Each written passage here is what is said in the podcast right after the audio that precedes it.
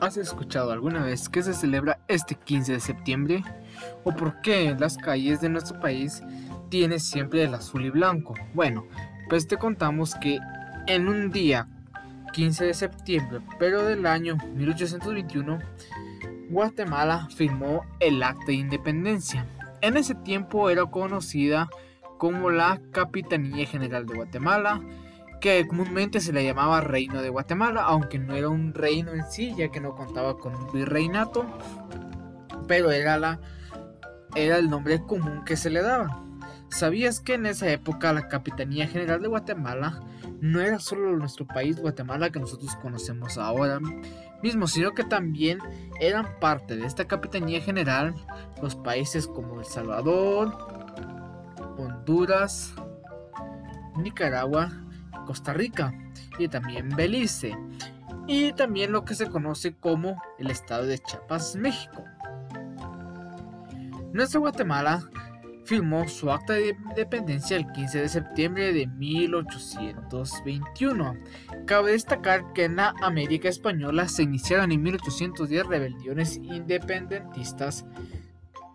En algunos casos fueron cruentas guerras, como en el caso de Sudamérica, como Argentina o Chile.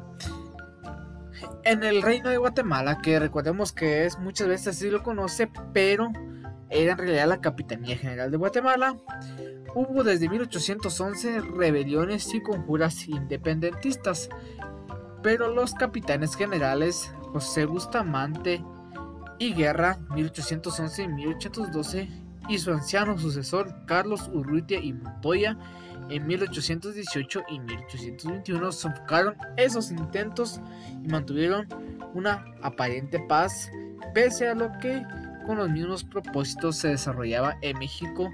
Precisamente los acontecimientos que pasaron en México influyeron en Guatemala para que ya el 15 de septiembre se llevara a conocer lo que fue la independencia de Guatemala y dejamos de ser en esa fecha oficialmente una colonia española y podemos nosotros celebrar nuestra independencia. ¿Sabías que nosotros nos independizamos como una Centroamérica unida, lo que se le llamó la República Centroamericana, pero por diversas causas políticas, intereses particulares, esa unión se desintegró y quedando los países que conocemos actualmente.